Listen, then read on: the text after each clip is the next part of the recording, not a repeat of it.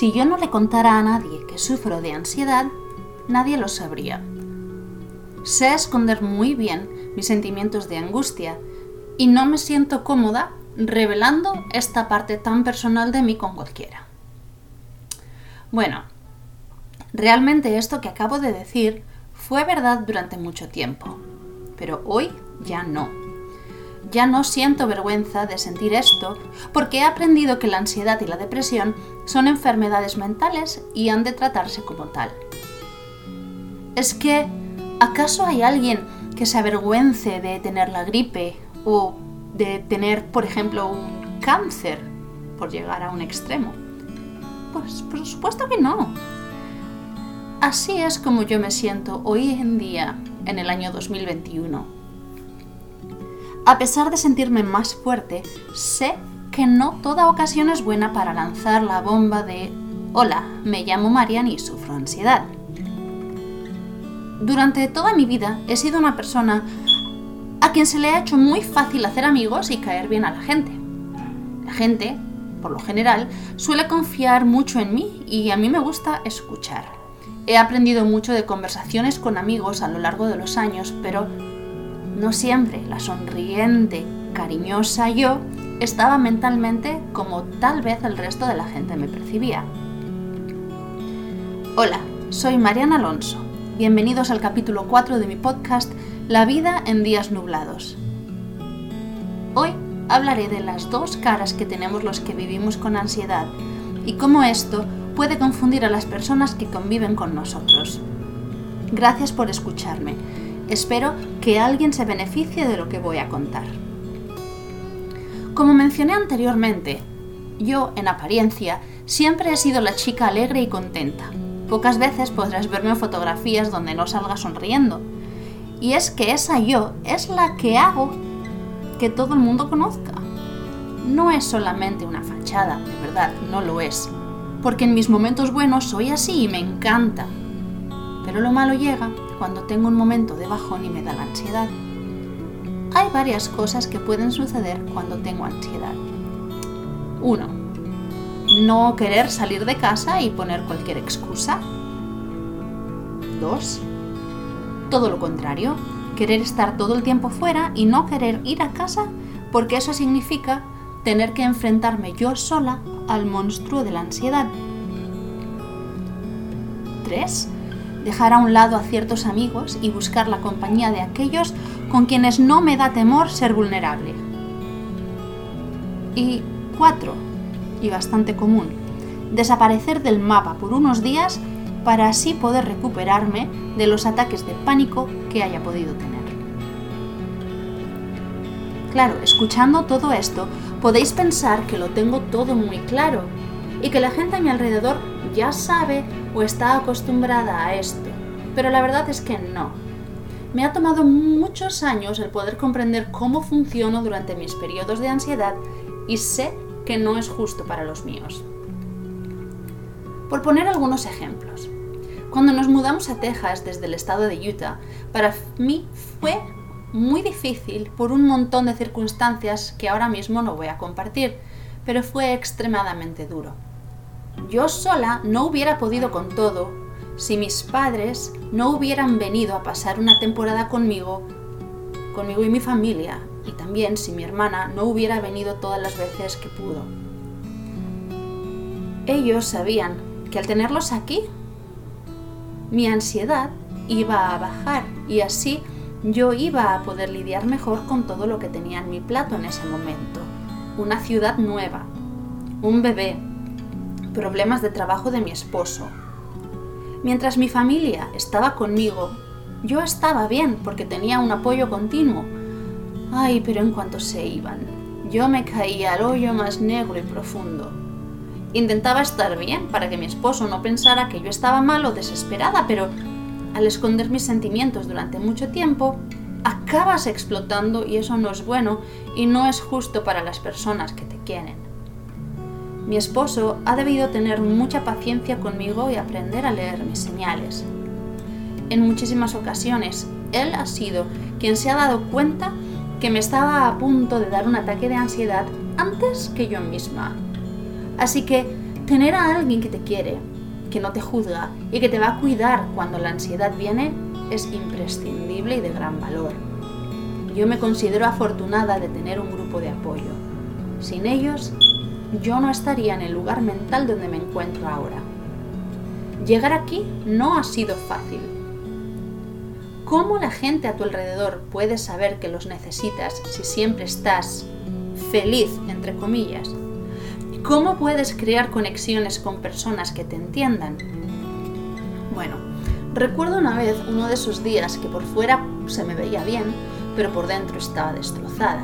Me fui a una tienda, creo que era Banana Republic, si mal no recuerdo. Una de las dependientes de la tienda me preguntó lo típico de Hey, how are you? ¿Cómo estás hoy? Y eso me hizo venirme abajo. Agarré un montón de camisetas al azar y me fui a esconder a un probador para allí ponerme a llorar. Casi ni podía respirar. Creo que permanecí allí durante unos 30 minutos. Cuando por fin me calmé, me limpié los ojos, me peiné un poquito y salí con más fuerza. Salí sintiendo que la ansiedad no me iba a matar, que esto era solamente momentáneo. Pero esto es a lo que yo llamo las dos caras de la ansiedad el estar bien por fuera, pero por dentro estar mal. En esto, este trastorno mental se diferencia mucho de una enfermedad física. Si tienes un resfriado, se nota, porque tienes la voz congestionada, tienes mocos, estornudas. Pero para los que tenemos ansiedad, no es evidente, no se ve. Y es por eso que un gran porcentaje de quien lo sufre no lo quiere revelar. No quieren que el resto de la gente cambie de opinión sobre ellos. Malditos estigmas. En mi opinión, lo mejor que se puede hacer es encontrar a alguien que sufra de ansiedad, porque así sabes que al menos alguien en tu grupo va a comprenderte. Yo tuve la gran suerte de que en un punto de mi vida, el que fue mi entrenador personal, una persona estupenda, magnífica, que se llama Ian, también sufría de ansiedad y así los dos nos apoyábamos mutuamente. Sabía que podía contar con él aún fuera de nuestras horas de ejercicio establecidas. Tal vez os estéis preguntando qué hacen o de qué hablan dos personas que sufren de ansiedad.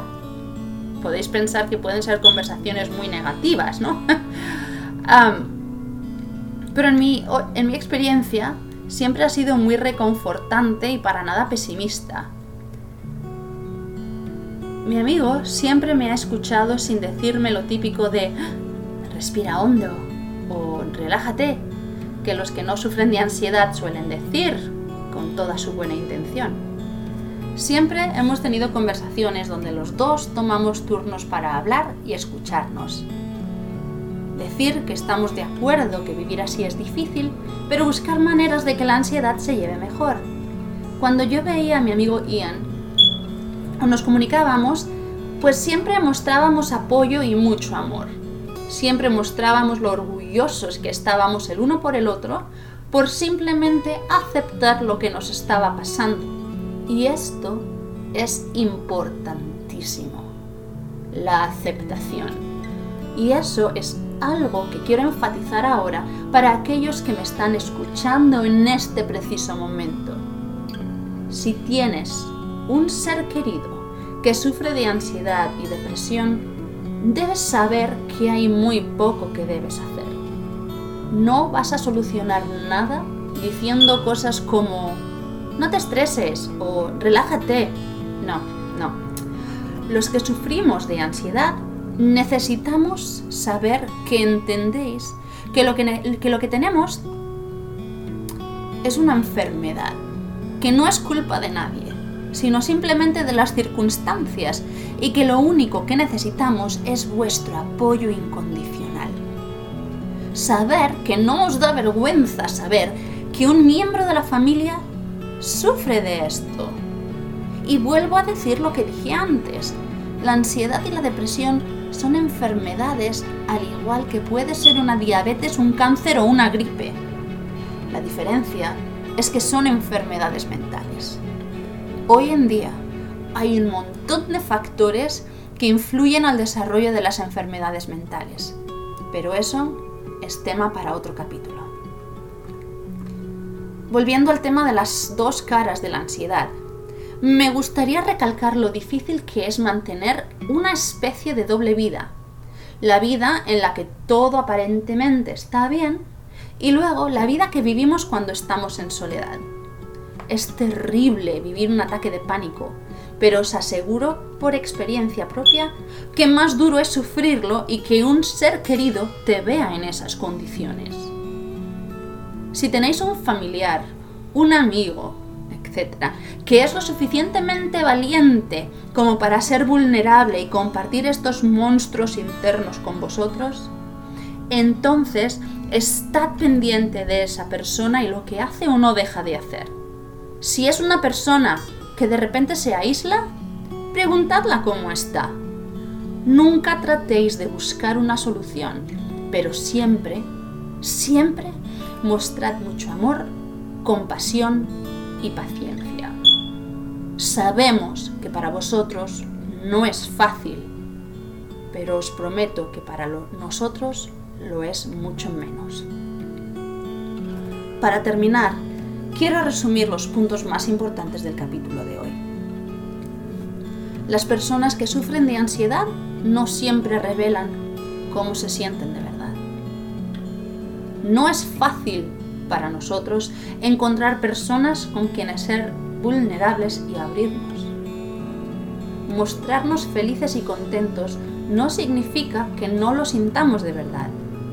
De hecho, a veces el estar fuera de casa con amigos puede ser una gran medicina, pero volver a casa significa que esa burbuja de no ansiedad se rompe y caes en un pozo muy profundo. Todo esto puede suceder en cuestión de minutos. Lo que necesitamos de nuestros seres queridos es mucha comprensión, mucho amor y mucha paciencia. No queremos soluciones, solo queremos y necesitamos ser escuchados. En el próximo episodio seguiré hablando de la ansiedad y de maneras de convivir con ella. Gracias a todos por escuchar mi podcast.